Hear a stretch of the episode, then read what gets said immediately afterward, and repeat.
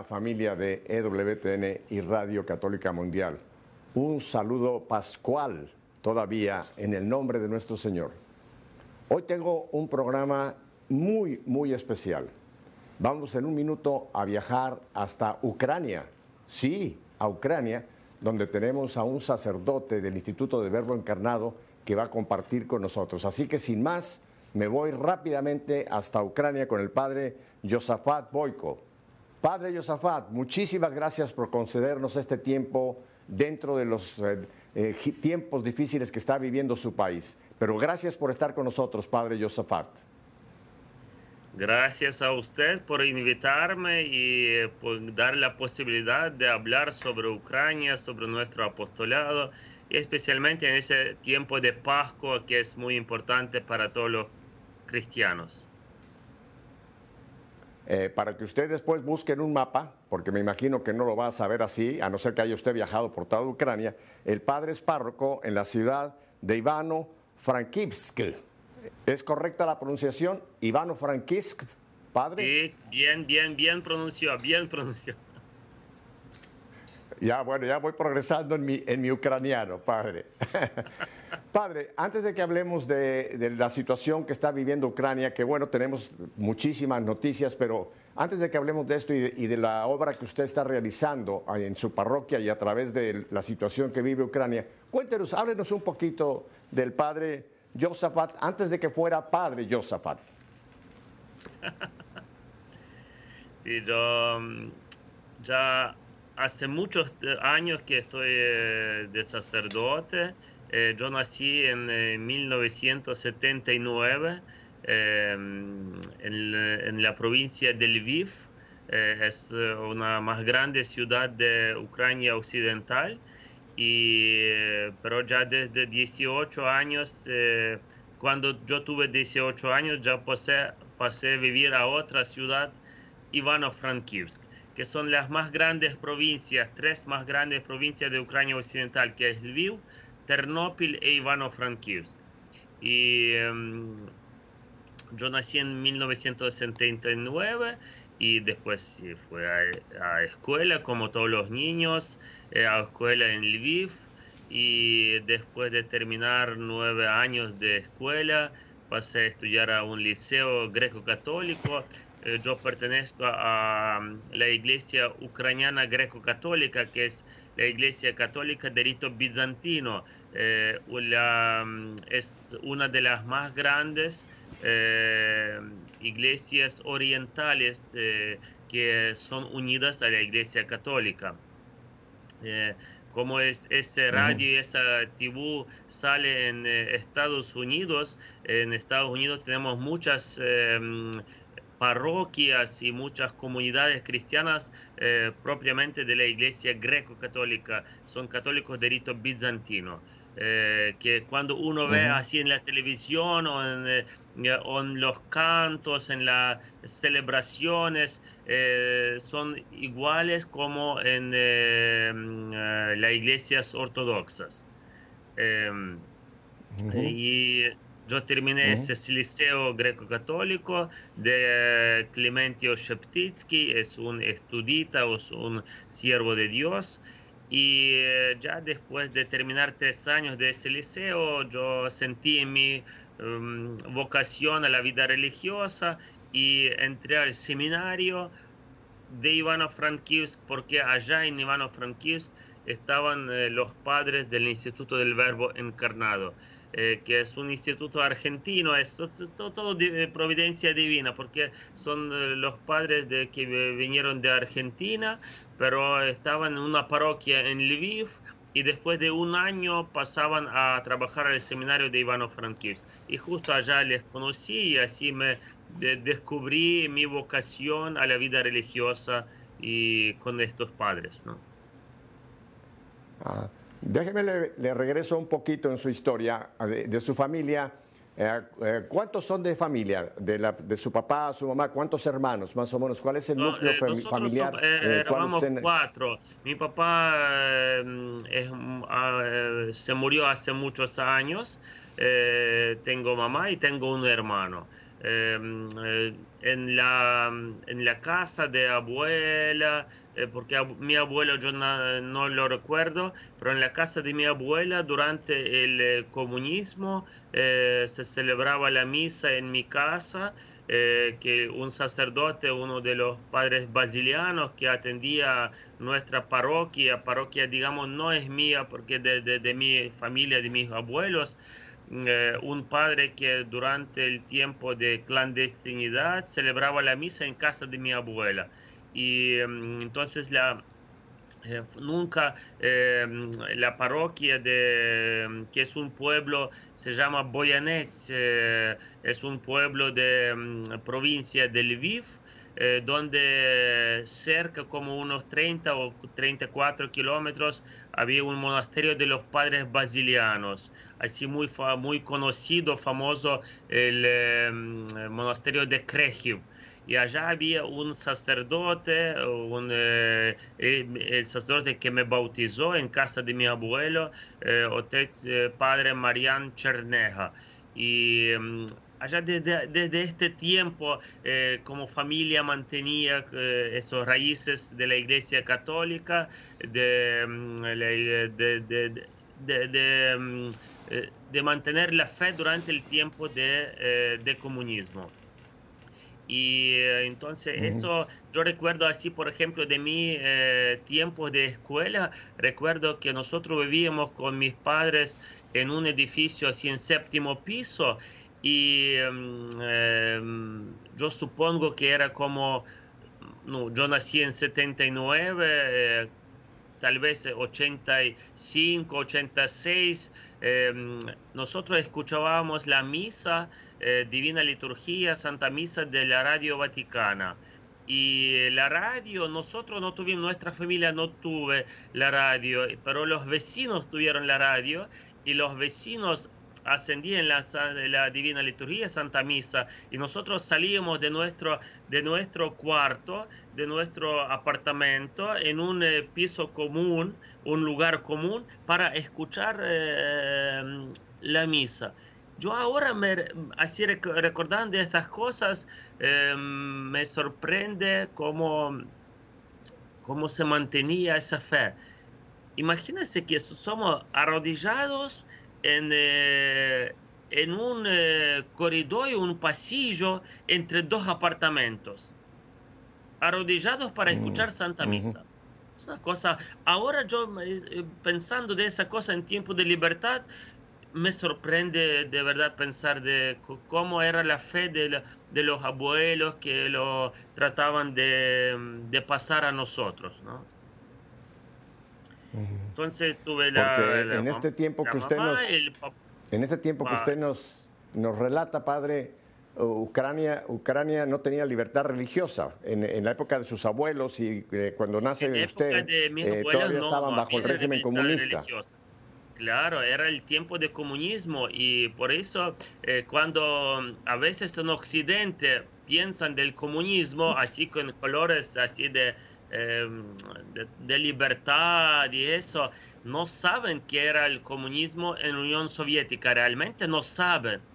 Yo así pasando un poquito más adelante, Mm, recuerdo cuando yo fui a estudiar a Italia eh, y yo viví en una eh, primera colonia romana que era una ciudad pequeña, Seni se llamaba, y era uno, pues, uno de comunismo. Y cuando preguntaban, em, ¿de dónde usted viene? Yo dije, de Ucrania. ¿Qué es Ucrania? Eh, pensaban, es Rusia. Yo dije, no, no, somos un pueblo ah, em, un pueblo eh, libre, una, una nación aparte. Eh, sí, claro que pertenecíamos a la Unión Soviética.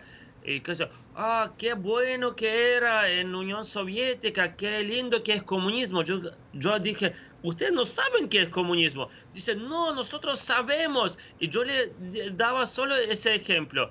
Yo fui bautizado durante el comunismo, de escondido, de noche, eh, en casa de mi abuela y mis familiares esperaban afuera de casa para estar atentos si no vienen eh, los comunistas para ah, agarrar al cura, al sacerdote católico. No puede ser eso. yo vengo de este país, puede ser, así era.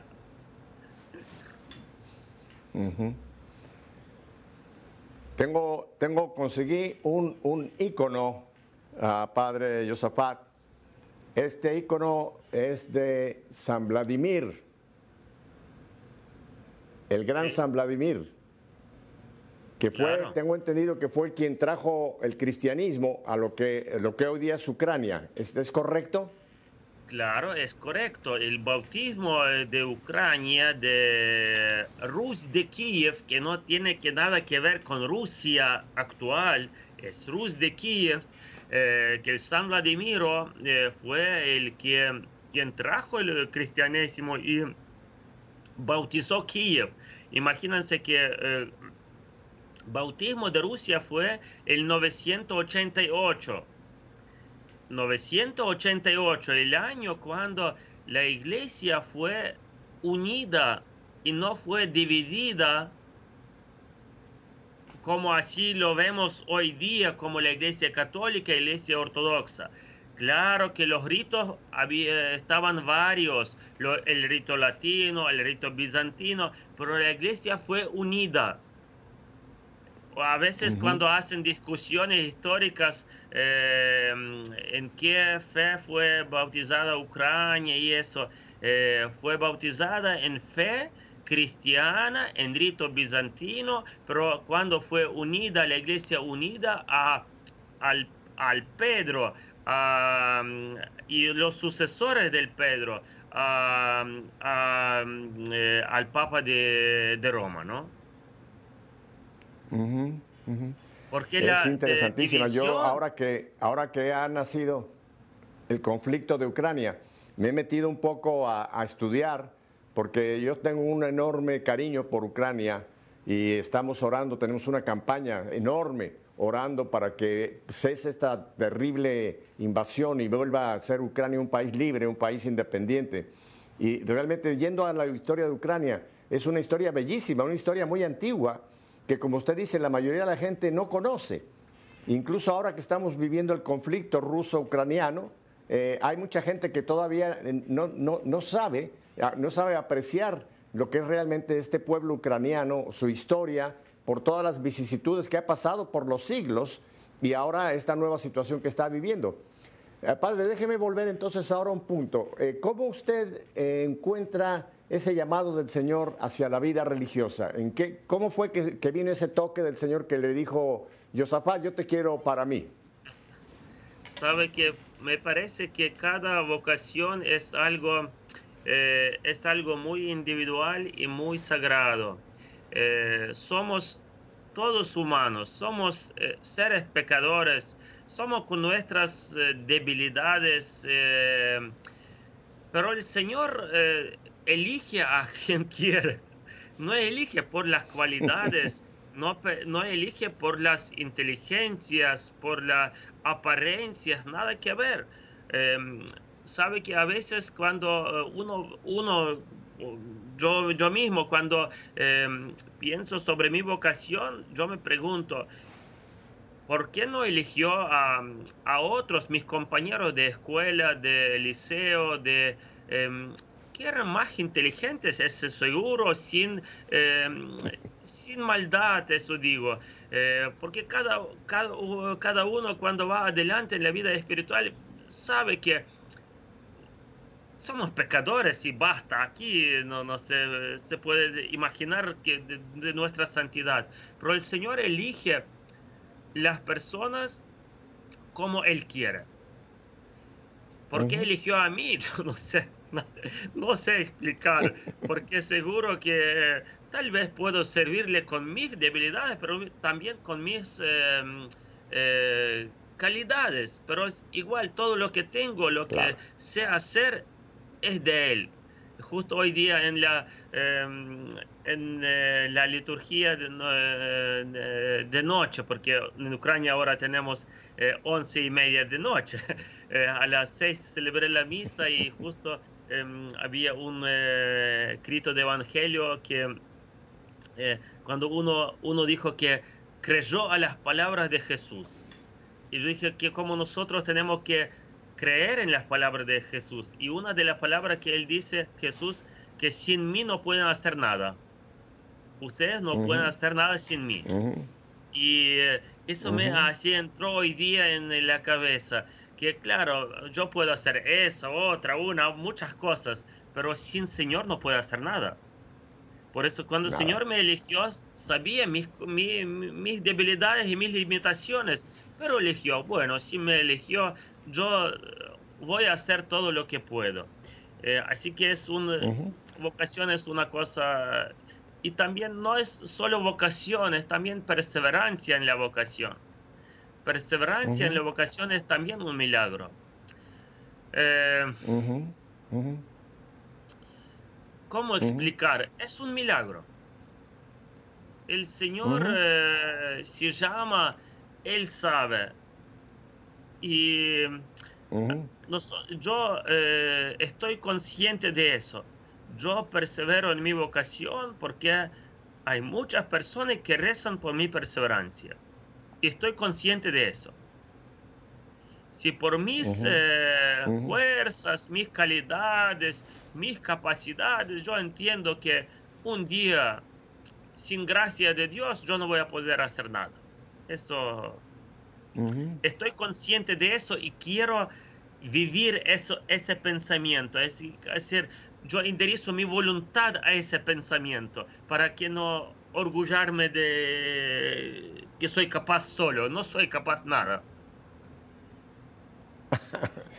Padre, tiene usted, eh, Ucrania tiene millones de personas que estamos orando por todos los ucranianos. Y yo que ya tuve el, gusto de conocerlo a usted previamente a través de Radio Católica Mundial, que ya hemos tenido algunos programas, logré conseguir y estoy promoviendo entre muchas de mis amistades esta oración por usted, Padre Yosafat.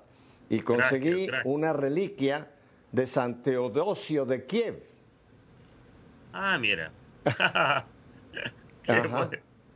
Entonces, a las personas con las que les estamos pidiendo oración por usted y por Ucrania, yo les digo, miren, vamos a pedirle a San Teodosio de Kiev que él interceda, porque él es un santo de los santos grandes que ha producido este gran país, Ucrania. Padre, a estas alturas yo creo que hay mucha gente que se pregunta lo siguiente, ¿y dónde aprendió usted español? Porque en Ucrania no se habla español. Es, eh, es, un milagro también, es un milagro. Imagínense, yo soy ucraniano, hablo en una, una radio, una televisión eh, de lengua española en Estados Unidos, así que... Eh, yo aprendí español porque los primeros sacerdotes eh, vinieron de Argentina a Ucrania. Y yo era primera vocación del Instituto del Verbo Encarnado eh, de nuestro instituto en Ucrania, primera vocación. Y sabe que vivir en la comunidad de los sacerdotes de lengua española y que ellos hablan en español, uno eh, naturalmente, uno quiere entender de lo que hablan. Entonces, por la curiosidad natural, uno hacía esfuerzo, yo hice esfuerzo de, para aprender.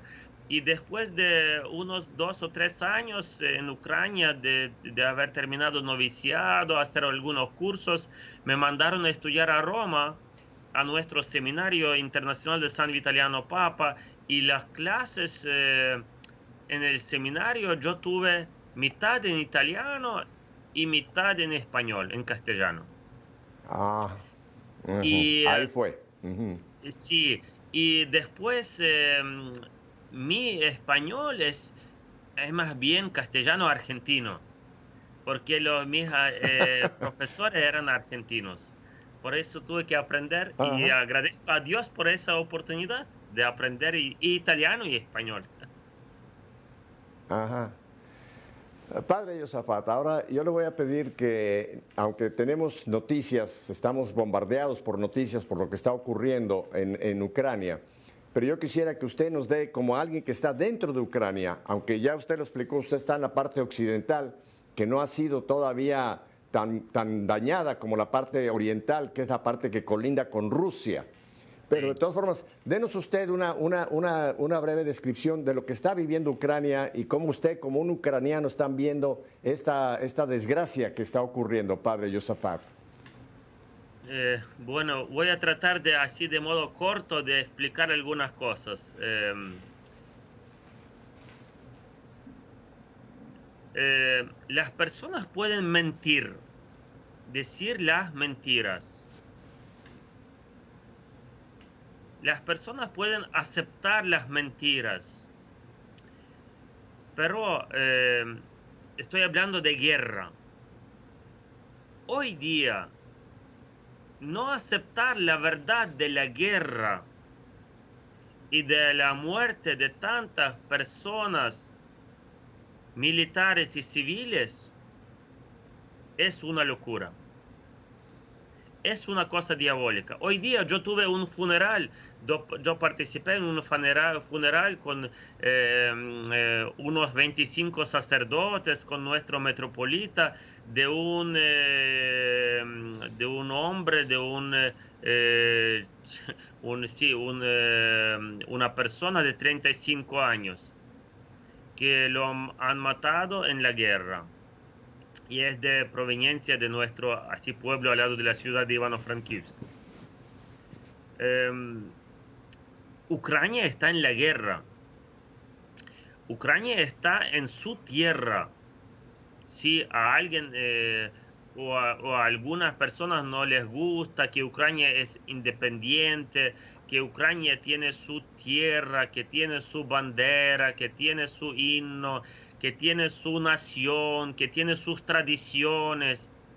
Pero en esa guerra, que es el siglo XXI, eh, nosotros nos fuimos a otras tierras nosotros nos defendemos nuestros terrenos y nuestras, eh, nuestros valores en Ucrania. Eh, nosotros sentimos hoy día muchas mentiras sobre, sobre la guerra, que no es una guerra, que es una operación militar, que mm, es una liberación, que es una muchas mentiras y como sacerdote y como una persona creyente em, en mi Biblia escribe muy claro que el padre de la mentira es diablo, es Satanás.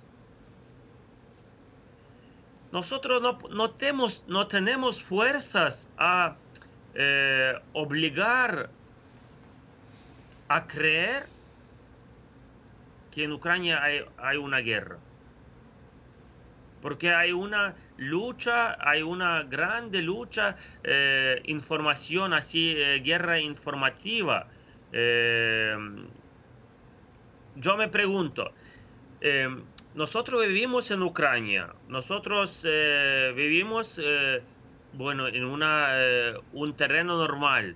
Eh, nosotros eh, viajamos por todo el mundo, nosotros eh, hablamos varios idiomas, nosotros, nuestros hijos estudian en Europa, claro, ucranianos van a trabajar a Europa, a Estados Unidos, a Canadá, para, porque económicamente somos un país em, no tan desarrollado y rico.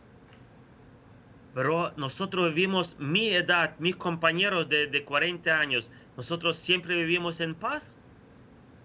Nosotros, mm, eh, mis coetáneos no sabemos que es una guerra. Y últimos ocho años, desde 2014, cuando Rusia nos em, robó dos eh, provincias y Crimea, eh, bajo argumentos así buenos, libres, todo lo que queremos decir. Nosotros empezamos a saber qué es una guerra. En Ucrania es una guerra y por eso nosotros agradecemos en cuanto a ese radio, esa televisión eh, está saliendo de Estados Unidos. Yo eh, quiero agradecer a todos los ucranianos y todas las varias naciones de Estados Unidos que ayudan a Ucrania estos días en el tiempo de guerra, porque mm, nosotros no queremos guerra, nosotros estamos en nuestra tierra y estamos defendiéndonos de ocupantes. Eso... Ah, padre, permítame una observación ah, para, para nos ven no solamente en Estados Unidos, nos ven en toda América y nos ven por todas partes del mundo. Toda, toda Ah, Latinoamérica bien, bien. nos está viendo y muchas partes fuera. Pero es interesante este punto que usted menciona porque yo, el concepto para mí de guerra es cuando dos naciones se declaran guerra y hay una confrontación, hay una batalla. En el caso de lo que está pasando con Ucrania, no es una guerra normal porque fue una invasión. Lo que está haciendo Ucrania es defendiendo, defendiéndose de una invasión. O sea, Ucrania Claro. nunca le declaró la guerra a Rusia, eh, sino que es defensa de su, de, sus- de su tierra, de su gente, de sus tradiciones, de todo lo que Ucrania como un país libre es. Entonces creo que es una de- defensa heroica la que está llevando adelante el pueblo ucraniano, porque están casi como David peleando con Goliat. Eh, eh, hay una diferencia enorme de poderes eh, eh, balísticos, etcétera. Sin embargo, Ucrania está, está resistiendo esta, esta invasión. Y creo que esto es lo que la gente tiene que entender, que tenemos que estar con el que ha sido invadido, porque es el que ha sido, no, no lo buscó, no lo provocó, sino que de repente sintieron que llegaba esta fuerza y querían tomar a Ucrania. Creo que este punto es correcto como lo presento, padre Josafat. Claro, es claro, es, eh, es verdad. Somos invadidos por los, eh, por los rusos. Yo entiendo que a mí puede no gustar cómo piensa otro, cómo vive otro, pero cada nación tiene su derecho, es un derecho natural de vivir como él quiere.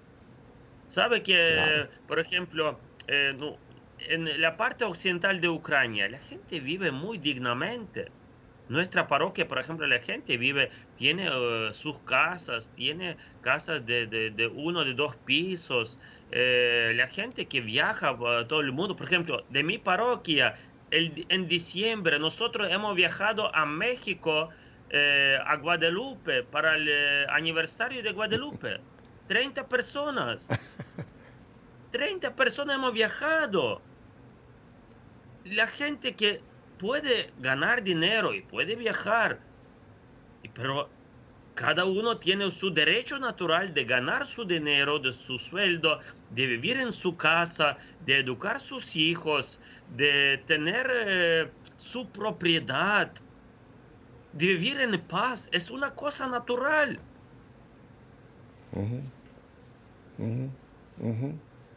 Así que, que es eh, como Ah. esa, esa guerra y, y hay gente que a, ve- a veces dice, bueno, pero eh, van, eh, están liberando la gente que les eh, eh, disminuyen eh, las, los derechos de ellos, de los de lengua rusa.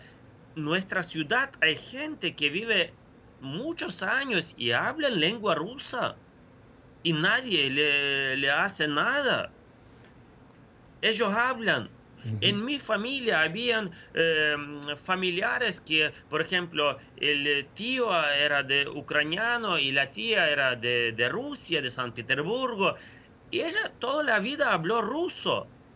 Y hemos festejado juntos, íbamos a la iglesia juntos, de mm, vacaciones pasábamos juntos. Sí, hablaban ruso.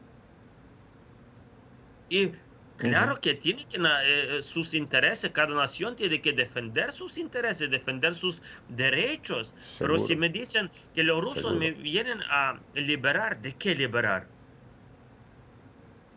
Si nosotros viajamos por todo el mundo, nosotros vi- vivimos dignamente. ¿Sabe qué interesante Ujú. cómo eh, eh, eh, co- como una idea de pensar, eh, están luchando contra Ucrania, están luchando contra Europa, están luchando contra América. Pero sabe que muchos familiares de los eh, políticos rusos, los hijos de, de- viven dónde? En América, Ujú. en Europa. En América. ¿Dónde van a descansar? A Europa, a América. No escuché que los ucranianos, ucranianos iban a descansar a Rusia. No escuché eso nunca. No van a descansar a Rusia, pasar vacaciones en Rusia.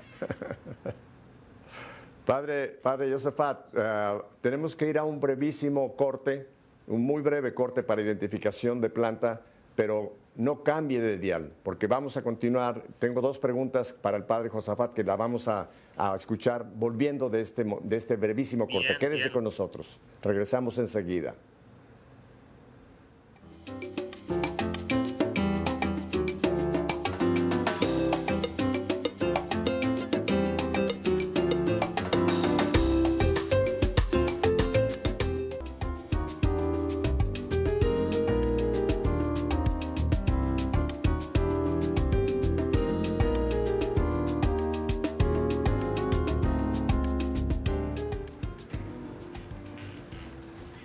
Para que la gente que nos está siguiendo tanto por televisión como por radio se enteren, eh, la parte que está sufriendo, prácticamente han, han, hecho un destrozo terrible, es la parte este, la parte que está más pegada hacia la frontera con Rusia. Ustedes se encuentran en la parte oeste, que todavía no ha sido tan, tan, tan dañada como la parte este. ¿Cuál, cómo, ¿Cómo ustedes están viviendo la guerra?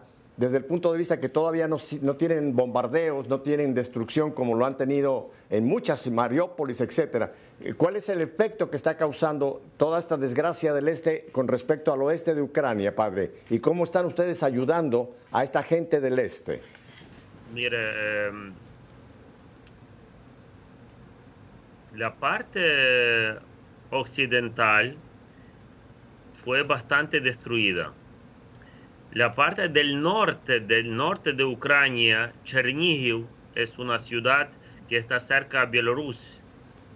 Fue casi destruida. Hicieron eh, muchos desastres, muchos desastres hicieron esa ciudad. Eh, muchas casas, muchas eh, fábricas, así estructura de la ciudad fue destruida. Eh, están atacando del sur de Ucrania, ¿no? de Odessa, de esa parte también. Pero atacamiento con los raquetes, eso se hace de distancia. Te pasan las raquetas y te destruyen. A nuestra ciudad la guerra empezó el 24 y 24 de febrero eh, primero, una de las primeras cosas que atacaron el aeródromo de Ivano-Frankivsk, que es como eh, dos kilómetros de casa nuestra, dos, dos kilómetros de casa nuestra. Em, también en Lviv hicieron algunos ataques, algunos raquetes vinieron a Lviv en algunas eh, zonas así de, de benzina, de nafta, eh, algunos edificios que tenían eso, no sé cómo bien decir en español, eh, pero han atacado. ¿Cómo nosotros, cómo eso toca a nosotros? Los, eh, los hombres, los chicos que van a, a, la guerra, van de, todos los, de, todo de todo el país. Por ejemplo, de mi parroquia, en la Pascua, el, la Pascua nosotros celebramos según el rito juliano 24 de abril. Em, el día de Pascua, el, el lunes después, eh, de nuestra provincia salieron, de nuestra provincia de Ivano-Frankivsk, casi eh, más de 3.000, más de 3.000 chicos y hombres fueron a la guerra. Em, de mi parroquia, como 20 fueron a, la guerra. Em, ¿Cómo nosotros ayudamos? Dos, dos eh, digamos, dos eh, modos de ayudar. Eh, con lo, ¿Cómo podemos?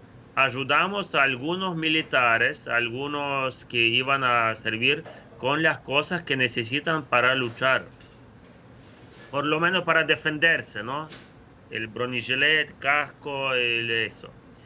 Eh, pero más bien nosotros como la iglesia ayudamos con eh, ayuda humanitaria a las familias de, los, eh, de las ciudades atacadas y destruidas.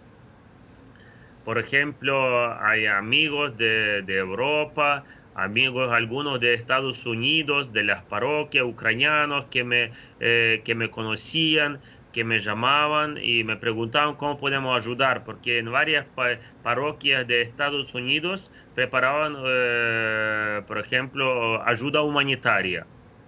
Y algunos también mandaban a nosotros. Y em, así con algunos amigos que mandaban nosotros, nosotros eso distribuimos entre las eh, ciudades que necesitan. Pero cada parroquia así hace y el gobierno también lo hace y la ciudad eh, también lo hace. Así todo que traen a la iglesia, nosotros con los voluntarios, con los parroquianos, lo hacemos paquetes de comida Em, y, mandamos a Kharkiv, a Kiev, a las ciudades así bien donde han, destruido las casas y la gente se quedó sin comida. Es una cosa de... Y los primeros, por ejemplo, primeros días, yo pensé, ¿cómo puedo hacer como parroquia, como comunidad cristiana, ayudar en eso? Eh, porque nunca, es primera vez en mi vida y gracias a Dios, espero que la última vez que me pasó vivir en la guerra. Eh, pero no puedo estar así, bueno, yo rezo y nada más, no, pues, tenemos que ayudar, es la vida cristiana, ¿cómo ayudo?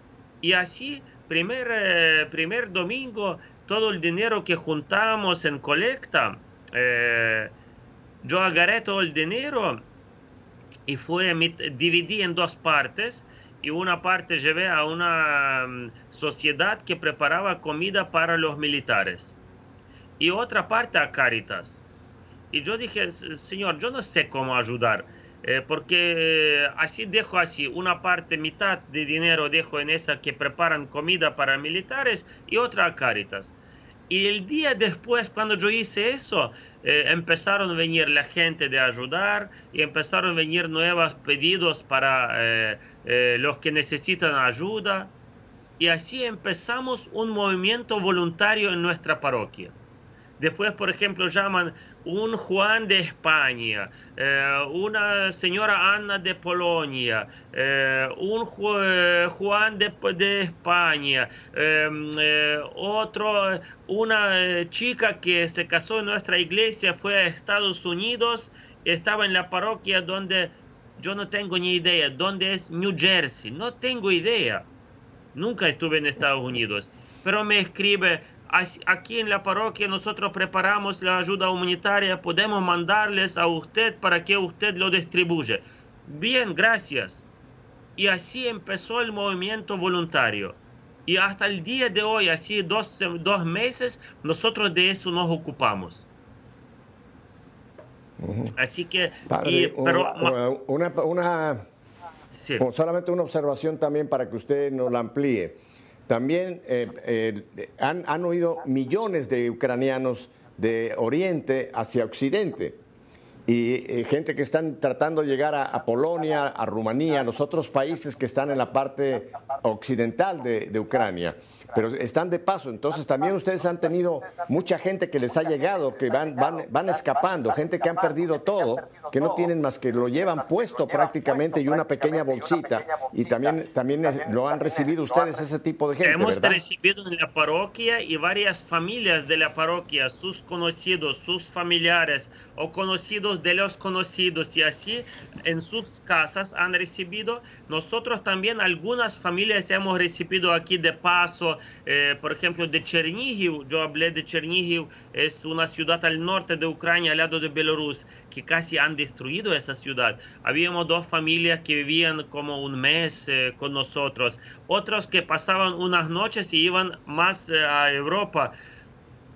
En nuestra ciudad, muchos, muchas personas que se han quedado más bien trasladados de oriente de Ucrania, que vinieron del, de, del este de Ucrania y vinieron aquí. Y también nuestros, muchos nuestros, que por el miedo al inicio, cuando habían ataques de raquetes, por el miedo se fueron a Polonia. Por ejemplo, Polonia hizo un enorme servicio a Ucrania, eso sin duda. Han ayudado a un montón de ucranianos, han recibido han mandado ayuda humanitaria, el gobierno y la gente simple, los cristianos, los católicos, mucha ayuda que han mandado a Ucrania, mucha ayuda a los, eh, polacos. Porque tengo entendido que el último número que, se embaraja es que ya son cerca de 6 millones de ucranianos que, han, que han huido. Es, una cifra que no nos cabe en la cabeza, no podemos entender el drama que eso representa porque son 6 millones que no tienen dónde volver, porque casi todos ellos vienen de la parte que ha sido, como usted lo describe, ha sido completamente destrozada. No tienen casas, no tienen campos, no tienen industria. Hay, eh, algunas ciudades sí, hay algunas ciudades sí que han destruido totalmente. Hay otros que, por ejemplo, como Kharkiv, que una parte han destruido, pero una parte van a volver. eh, como también al lado de Kiev, mucha gente ya eh, ha empezado a volver a empezar a, arreglar sus casas, los de Chernihiv también, pero eh, claro, es, es un drama, es un drama, mm, ¿sabe? quién defiende la guerra es, son las personas que no saben qué dicen, no saben qué dicen. Hay gente que... espero que Espero que no tengamos un día que vivir por experiencia, lo que usted nos describe, padre, que espero que ojalá no tengamos que vivir por experiencia y que aprendamos de lo que se está viviendo en este momento, en, concretamente en Ucrania, para, para, ver cómo podemos mantener nuestros países, nuestras ciudades y lograr salir de esas corrientes eh, eh, políticas y que son demoníacas, como usted lo ha dicho. Ah, padre, ahora le quiero hacer otra pregunta. Hay muchísima gente que nos está viendo y yo sé de gente que cuando yo les comenté que iba a estar usted con nosotros, me dijeron, queremos ver el programa porque queremos ver cómo podemos nosotros ayudar al padre Josafat. ¿En qué forma pudiéramos abrir un, canal de apoyo para usted y para Ucrania, padre Josafat? Mire, yo, eh, yo estoy en Facebook, así me llamo, Josafat Boico. En la página web también tenemos nuestra página web dos partes, dos así eh, en que pueden ayudar. Una, ayudar eh, con o con ayuda humanitaria o con dinero para atender a los que escapan o eh, los que están aquí o a la gente que nosotros distribuimos y mandamos. Nosotros mandamos la comida a Kiev o a Kharkiv por nuestros canales que vienen y en, en modo que podemos. Nosotros no, no podemos ayudar no sé qué, pero en modo que podemos, nosotros lo ayudamos. Y otro también que uno de, de, los proyectos que yo hago, de que me ocupo en la parroquia, es, eh, yo sigo construyendo un, eh, una escuela materna, un jardín eh, para niños. Y eso también está en, em, en, eh, en, la página web, en Facebook. Yo hago publicidad sobre eso porque es una cosa. Yo estoy en la parroquia desde 2007 aquí. Un cura joven que vine. Empecé a construir la iglesia desde inicio, desde fundamento. Después una casa parroquial. Después compramos con nuestros parroquianos un apartamento para una familia de siete hijos. Y el eh, actual proyecto es una escuela materna para, para niños. Así que cada uno, quien quiera ayudar, yo estoy dispuesto a mostrarle, eh, contarles. Yo digo, sí, divina providencia existe. Y todos los que quieren ayudar, yo acepto. ¿Con qué puedo pagar por esa ayuda? Con mis oraciones, simple de un sacerdote pecador. Pero puedo, rezo como puedo y puedo repagar con eso. Y, y gracias, quiero agradecer a todos eh, los que ayudan a, a, Ucrania de cualquier modo. Y me gustaría desear a todos que no sepan que es una guerra. Eh, es verdad, yo vivo en una parte de Ucrania en donde muy poco nos sentimos eso pero yo cada día me encuentro con las personas que han escapado de terrenos donde, y las personas que se quedaron sin nada.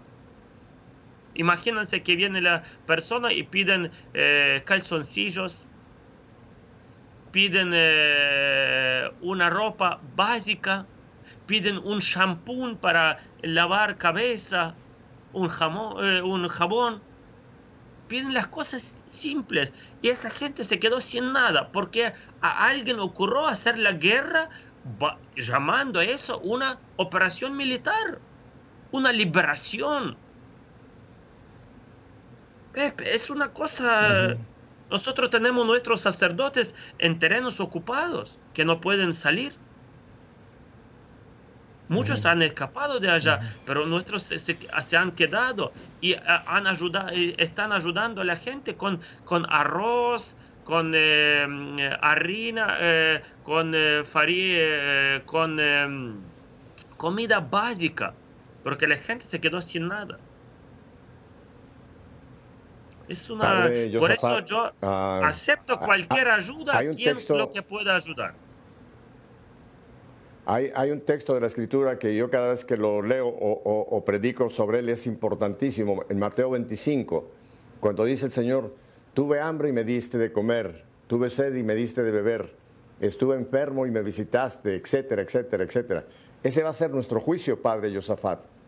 Y yo creo que ahora esta situación que está viviendo Ucrania nos brinda la oportunidad de hacer estas obras, porque el Señor dice, cada vez que lo hicieron con uno de estos pequeños, me lo hicieron a mí. Y yo creo que ahora podemos ver al Cristo sufriente en Ucrania. Y este es el momento que tenemos que ser solidarios. Yo sé que mucha gente que está orando por Ucrania. Está muy bien esto, pero yo creo que tenemos que seguir la máxima de San Benito. Ora y labora. Y si nosotros podemos hacer algo, aparte de orar, por ayudar concretamente a esta situación trágica que está viviendo el pueblo ucraniano, yo creo que es una oportunidad que Dios nos da de bendición, Padre, porque el que vaya realmente con su corazón a ayudar, el Señor, el Señor va a bendecir grandemente. Así que vamos a volver a dar en un momento más, antes de despedirnos, las páginas donde la gente pueda, pueda eh, hacer contacto directo con usted. Padre, y ahora una pregunta eh, breve. ¿Qué, ¿Qué piensa usted? ¿Qué va, ¿Cuál es la visión que tiene el pueblo ucraniano de aquí para, para, para el futuro cercano? Eh, no quiero exagerar, pero me parece que nuestro pueblo, eh, nuestra nación tiene un eh, rol profético para el mundo. Sabe que es una nación cristiana, es una nación cristiana bien tradicionalista es eh, una nación que no ha aceptado muchas, eh, muchas ideas así anticristianas de, de un mundo eh, sin Dios. Em, es una nación que está entre Europa, que em, en su tiempo era una Europa cristiana, con unos raíces muy cristianas y que muchas de, de estas cosas ha perdido. Y está entre otro país, Rusia, que con apariencia de, una, de un país muy cristiano, con apariencia de un país muy cristiano,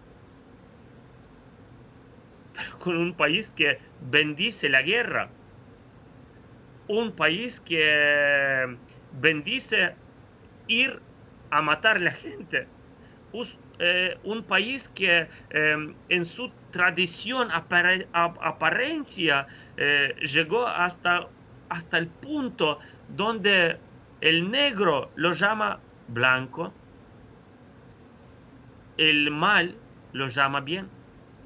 Por eso me parece que Ucrania tiene ese, ese rol profético para recordar si somos todos humanos, somos todos pecadores, pero, por ejemplo, nosotros como ucranianos, invadidos por los rusos, nosotros no tenemos esa... Em, no, queremos maldecir, no queremos eh, desear mal a los rusos. Nosotros rezamos por la conversión de, conversión de Rusia. Y cuando nosotros escuchamos las entrevistas de los rusos, ellos hablan contra los ucranianos maldicen los ucranianos. Dicen que nosotros le vamos a destruir a esa nación. Es una injusticia. Dios no puede bendecir esa cosa. Porque cada uno tiene su derecho natural vivir en su tierra y desarrollar su tierra. Si un montón de gente no tiene básico de vivir en, en la tierra de ellos, y ellos van a liberar a nosotros que vivimos bien. ¿Cómo explicar eso? Y la vida cristiana es eso, de amar a Dios y amar al prójimo. Claro, el prójimo puede pensar de otro, mundo, de otro modo, el prójimo puede vivir de otro modo, pero nadie nos ha dado derecho de eh, matar, de mentir, de robar, como los militares han destruido las casas y han robado las máquinas de, de calentar la comida, las máquinas de lavar la ropa. Han robado las cosas básicas de las familias para llevarse a sus casas. Y son militares. Dios no, no puede bendecir al punto, Padre, cuando hablaba, cuando yo decía que en una guerra convencional, que ninguna guerra es, eh, debería de existir jamás, pero bueno, cuando es una guerra entre ejércitos, los que suelen morir son los soldados que están en esa guerra. Pero lo que ha pasado con Ucrania, que lo hemos visto, padre, que es horrible, es la cantidad de civiles que han sido asesinados. Gente que no estaba con una pistola o con un rifle, estaban caminando, estaban haciendo una cola para comprar pan, estaban para en una estación de tren para viajar y, de repente gente que no tenía absolutamente, mujeres con niños, niños, eh, refugiados donde habían puesto un letrero, aquí hay niños, bombardeado. O sea, no tiene justificación la masacre que se ha realizado con el pueblo civil. Tampoco yo digo que los que mueren como soldados, nadie debería morir eh, por, por, causa de otro, otra persona. Pero bueno, las guerras han existido y, posiblemente, espero en Dios, que no volvamos a ver. Pero es terrible esa tragedia que ha vivido el pueblo ucraniano, Padre, de ver a su pueblo, a sus mujeres, a sus niños, ser asesinados sin, ninguna defensa. Horrible, Padre, horrible lo que se, lo que se ve. Así que estamos con Ucrania. Nunca hay que justificar la guerra. Yo le digo una cosa. Nunca, nunca tenemos que orar para que no podamos permitir, como usted lo ha dicho, que es, demoníaco. La cultura de la muerte no viene de Dios, la cultura de la muerte es del príncipe de las tinieblas, de Satanás. Y todo esto que estamos viendo pasar en Ucrania es satánico, va más allá de un poder político, es satánico lo que está pasando, Padre.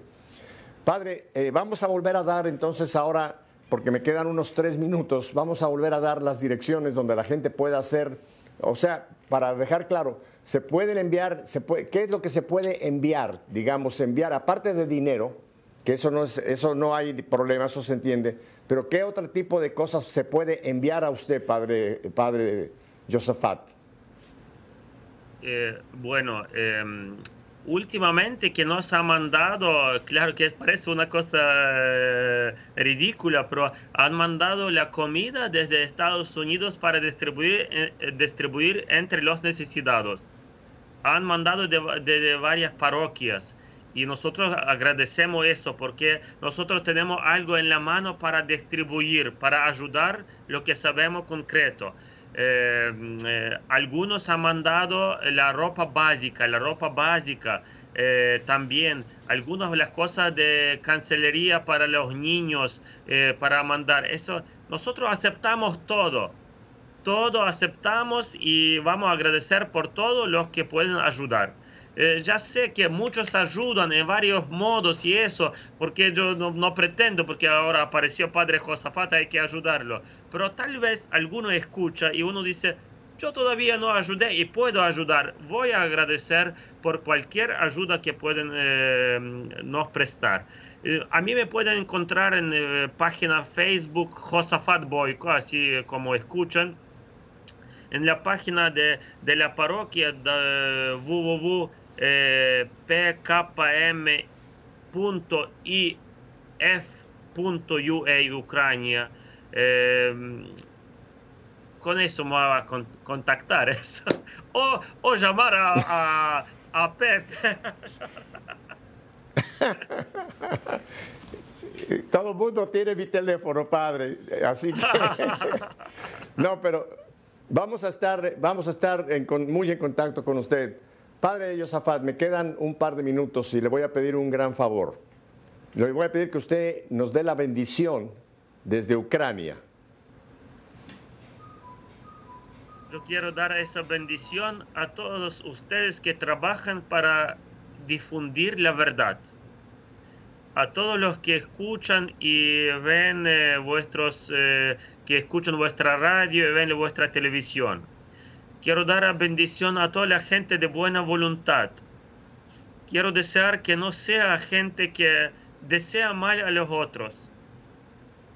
Es una cosa muy, eh, muy mala y nosotros tenemos que eh, tender a las cosas buenas.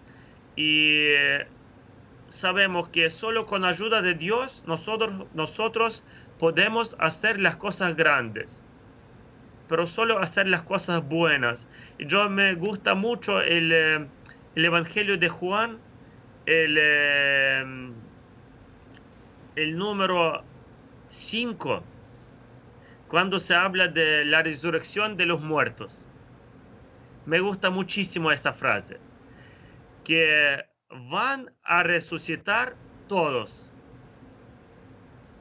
Los buenos para la vida eterna y los malos para juicio. Bien, Te Padre a Josafat, eh, tengo que despedirnos porque el tiempo se nos ha terminado. Bendición en el nombre del Padre, del Hijo, del Espíritu Santo. Amén. Vamos a volver con usted en un futuro. Muchísimas gracias, Padre Josafat. Y a ustedes, mi querida familia, gracias por haber estado con nosotros. Volveremos el próximo lunes. Hasta entonces. Gracias.